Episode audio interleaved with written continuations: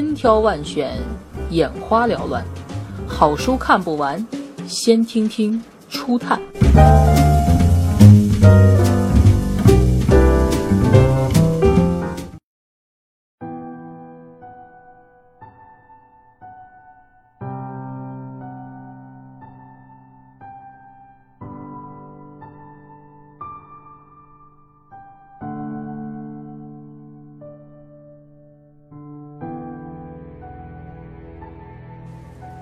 我的另一种人生。你忙忙碌碌，我缝缝补补，于是烦躁取代了耐心，厌倦取代了欣赏。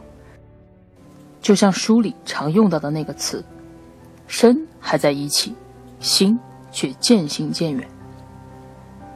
有时候看似最安全的那条道路，往往会引向一个最伤人的结果。我的另一种人生，这是一个关于爱情。和人生选择的故事，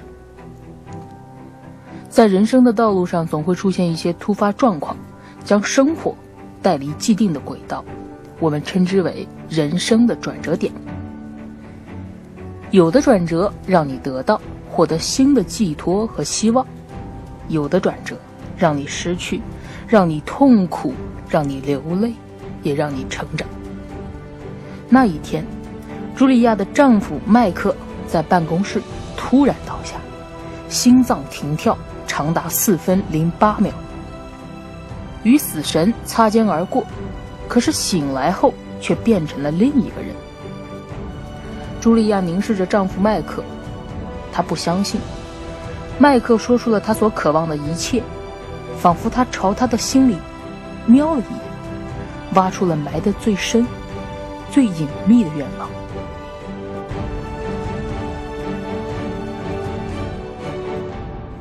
也许每一段情缘中都存在着一台看不见的天平，它随时都在左右摇摆，测量着感情的起起落落。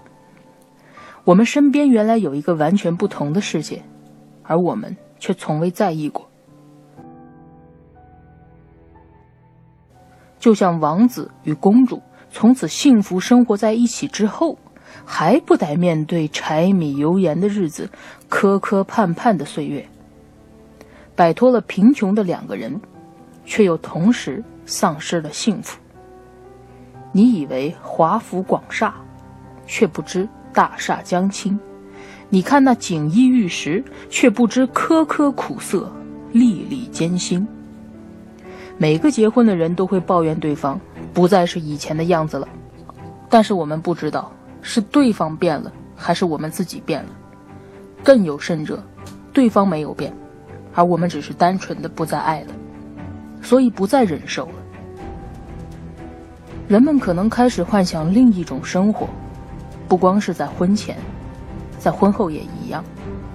有的人甚至尝试另一种生活的可能性。这本书表面上是讲一个真爱和金钱取舍的问题，实际上仍然在叙述一种对于婚姻的态度。你在三十几岁的时候的感情，无论如何都不会跟十几岁的时候一样；而在将来的将来，你老了的时候，对婚姻和另一半的态度，也绝不会和三十几岁的时候相同。若相爱，就好好珍惜今生，在遥远的路途上，手拉着手，心贴着心，友情饮水饱，知足。菜根香。